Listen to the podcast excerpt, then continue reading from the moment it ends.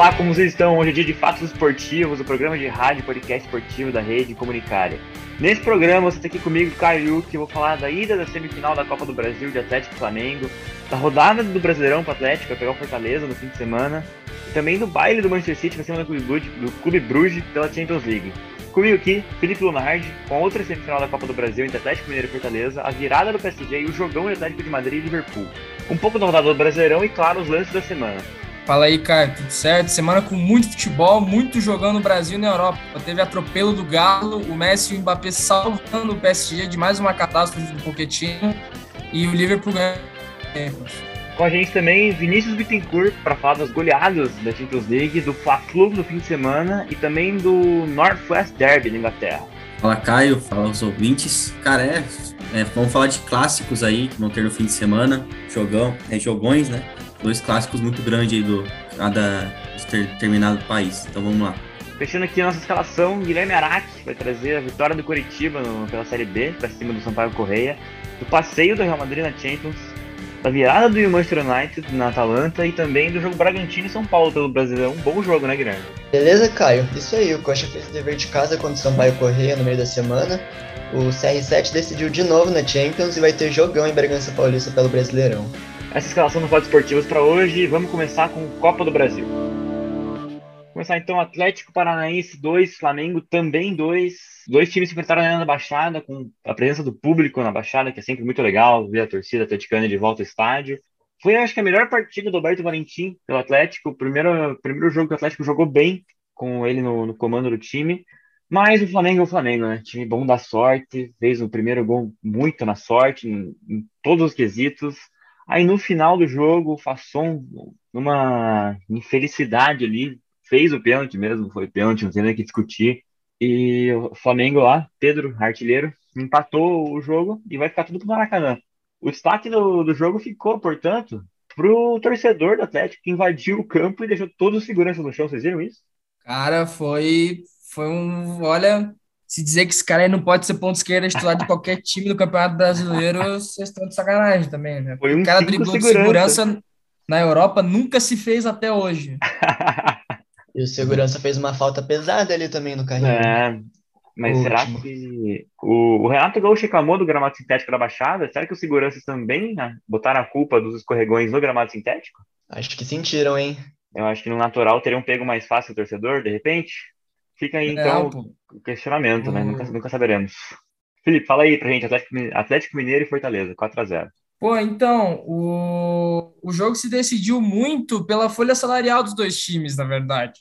O, o Fortaleza em nenhum momento abriu mão do jogo, de ficar aquela linha retrancada, assim, de aquele 4-4-2 ali, só especulando o Fortaleza, especulando contra-ataque. O Fortaleza saiu pro jogo.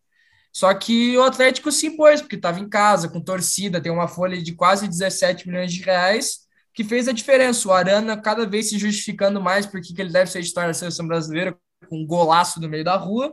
O Hever, a famosa torre gêmea do Atlético, cravando mais um. O terceiro gol foi num contra-ataque espetacular do, do Atlético, com o Keno, o Nath, o Savarino e o Hulk testando para dentro. E o Zarate ainda fez um golaço no segundo tempo. O que acabou prejudicando muito o esquema do Voivoda foi que o lateral Tinga e o zagueiro Benevenuto ficaram fora dessa partida por suspensão e lesão e bagunçou muito o sistema defensivo. A zaga do Atlético não achou o ataque, a zaga do Fortaleza, desculpa, não achou o ataque do Atlético em momento algum do jogo. E olha, podia ter sido um seis fácil se o Felipe Alves não tivesse trabalhado muito. O equilíbrio que sobrou em Curitiba faltou em Belo Horizonte. É, o Fortaleza é isso aí, cara. Independente do adversário, eles vão para cima, eles ficam nessa trocação.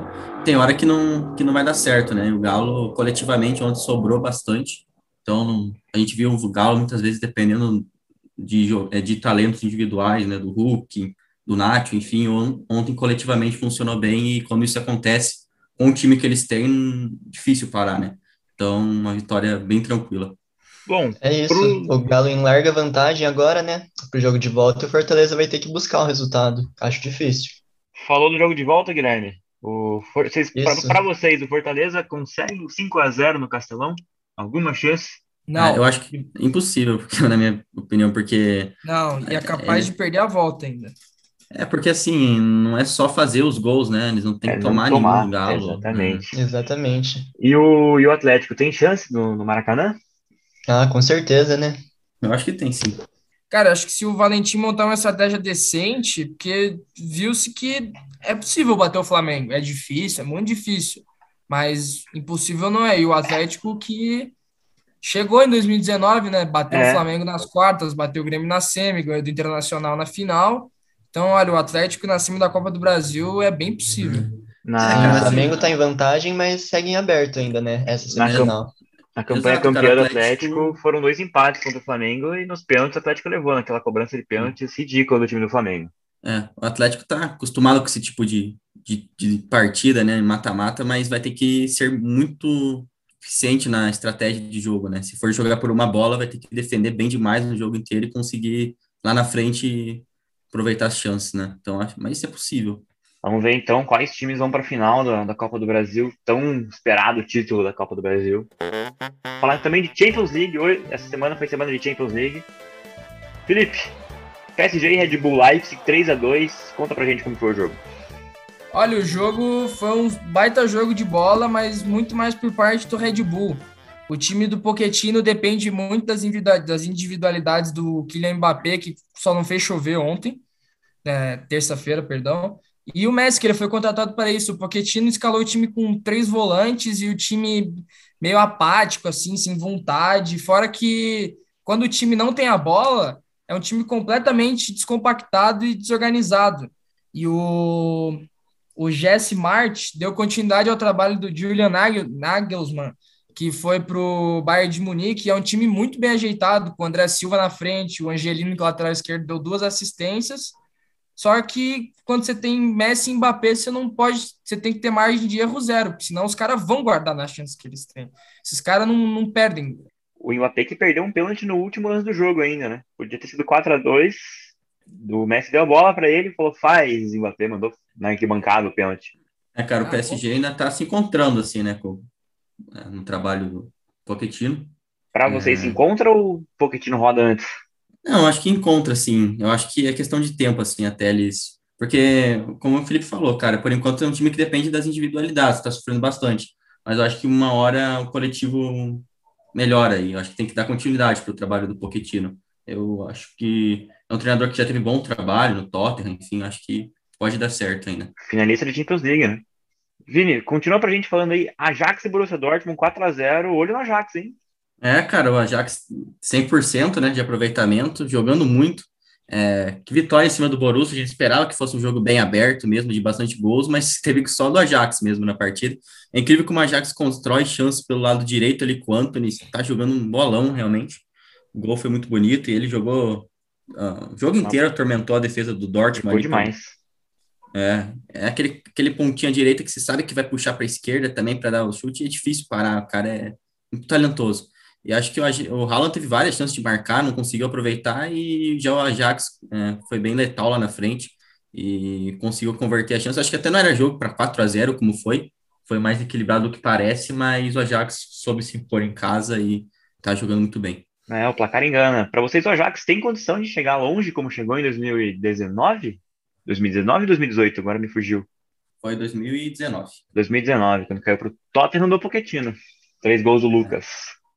Outro jogão, Atlético e Liverpool. 3 a 2 pros Reds. Fala pra gente do jogo aí, Felipe. Olha, o jogo começou com um 2 a 0 claramente na conta do Simeone, que saiu com uma partida com três zagueiros muito estabanados. Olha, o Jimenez acabou ficando no banco e o time entrando sem o Soares lá na frente, esperando o contra-ataque. Só que teve a felicidade e posteriormente a infelicidade do Griezmann, que achou um gol num escanteio, nada a ver, num chute do Coque, e depois uma grande enfiada do, do João Félix para ele, que já dominou girando. E aí a partida se desenrolou e tal, o Alisson acabou fazendo grandes defesas e foi eleito o melhor do jogo.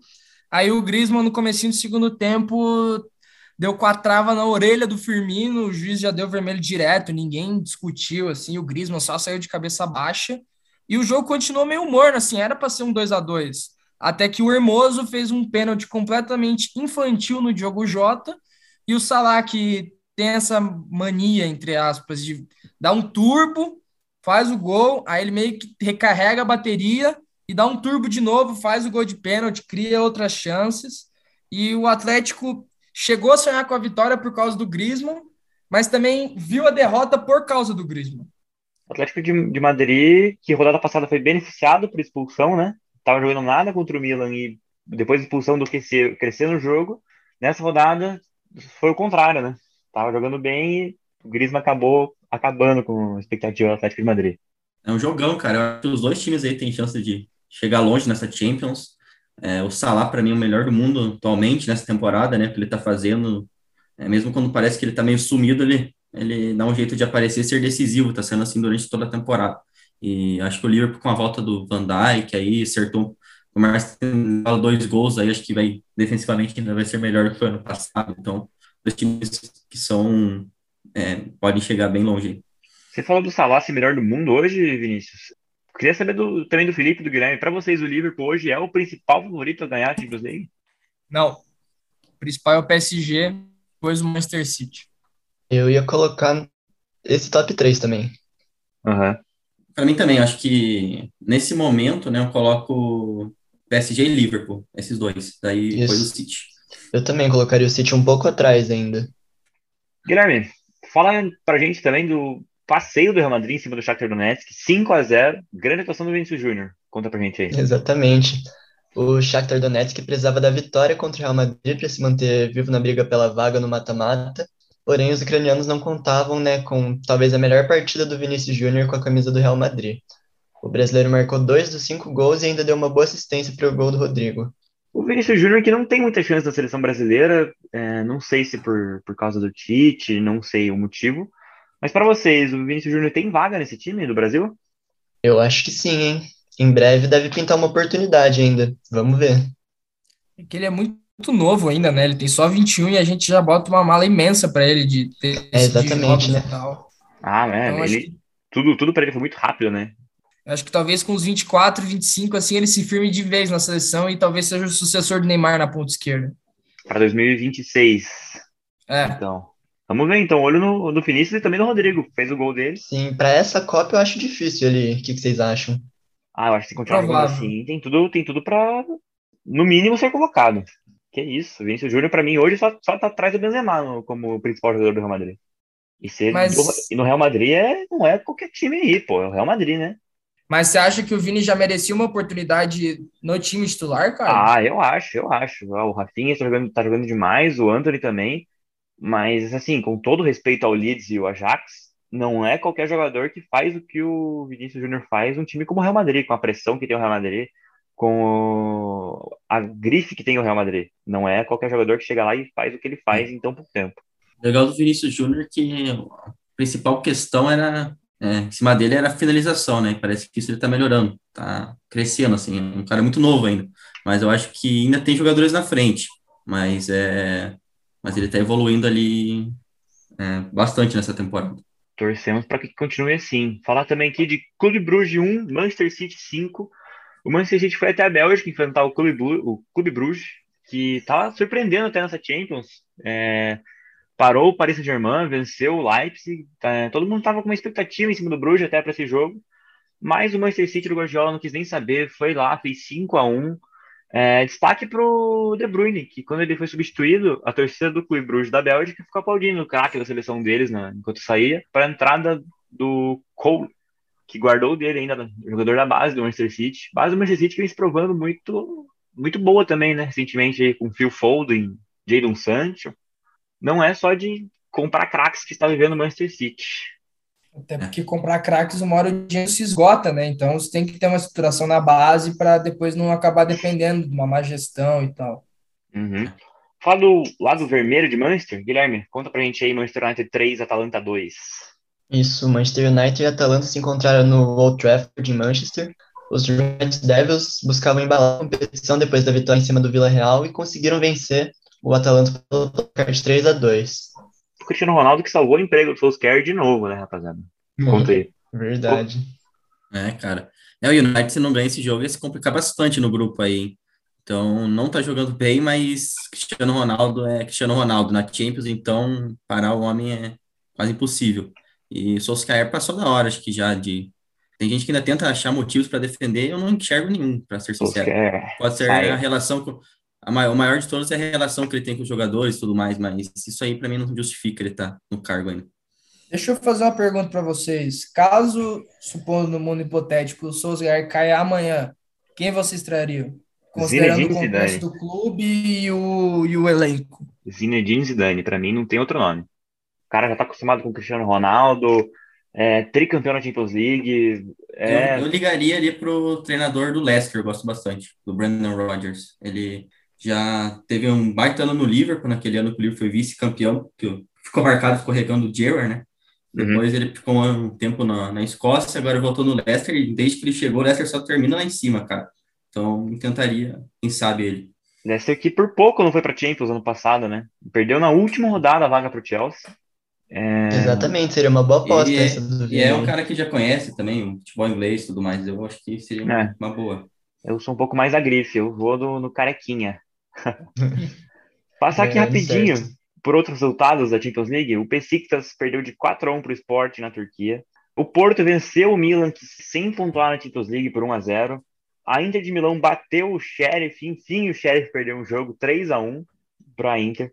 O Barcelona ganhou um jogo 1 a 0 em cima do Dinamo de Kiev. O Benfica tomou 4 do Bayern de Munique em casa, 4 a 0 para os bávaros. O Red Bull Salzburg venceu por 3 a 1 o Wolfsburg. O Lille ficou no zero com o Sevilha. O Young Boys perdeu de 4 a 1 em casa para o Villarreal pelo grupo do Manchester United. O Chelsea venceu o Malmo por 4 a 0 e o Zenit perdeu de 1 a 0 para a Juventus, Juventus que é líder do grupo dela, grupo com Chelsea e Malmo também. Vamos agora para o Campeonato Brasileiro. Guilherme, Curitiba 3, Sampaio Correia 0. O que, que você fala do jogo pra gente? É, o Curitiba precisava vencer o Sampaio Correia no Couto Pereira para se recuperar dos quatro jogos sem vitória e mostrou que veio, né? 3 a 0 para o Coxa com 3 gols no segundo tempo. Vitória importante para manter a liderança na tabela com 7 rodadas para o fim do campeonato. Curitiba que fez o dever de casa. Coxa que não vencia quatro jogos mesmo, né? Corria risco de Sim. perder a liderança para o Botafogo. Respirou, respirou de volta nessa Série B para encaminhar o acesso sempre, que é o objetivo de qualquer time na Série B, né? Mas o campeão, lembra, sempre chega na quarta fase da Copa, do Brasil, junto com os times que foram para Libertadores, campeão da Copa do Nordeste, então vale muito a pena esse título da Série B, né? Sim, é sempre bom ser campeão também, né? É, bom. Chega com uma moral diferente, né? Se bem que o último campeão da, da Série B é a Chapecoense aí, né? Vemos como tá a Chapecoense, é, né? É. Que fase. Série A. Que fase da Chapecoense, que fase.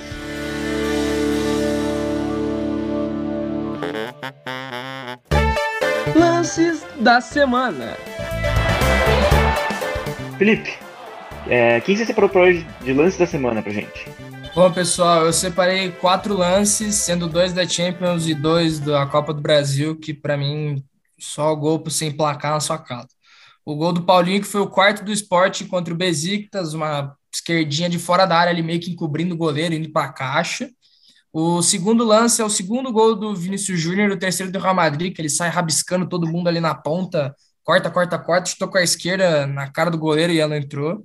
O terceiro lance seria o gol polêmico do Guilherme Arana, que ele pega assim do meio da rua, que bate na, na barreira, uma falta, sobra, ele bate no meio da rua, a bola encobre o goleiro, com um asterisco que o juiz infantilmente apitou e deu escanteio antes da bola sair. Não que isso mudasse algo, porque iria ser gol, o goleiro não ia pegar, mas um, um adendo aí para essa cagada do árbitro. E o último lance seria o terceiro gol do Galo, que é foi uma aula de contra-ataque entre Keno, Nacho, Zaratio e Hulk. O que, que vocês votam aí, pessoal? Vinícius?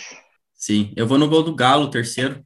Contra-ataque, acho que foi muito bonita a construção da jogada. Parece que todos os movimentos ali foram pensados e treinados. E até o último passe ali para o Hulk foi golaço para mim pela construção da jogada. Portanto, um voto para o terceiro gol Atlético Mineiro. Guilherme?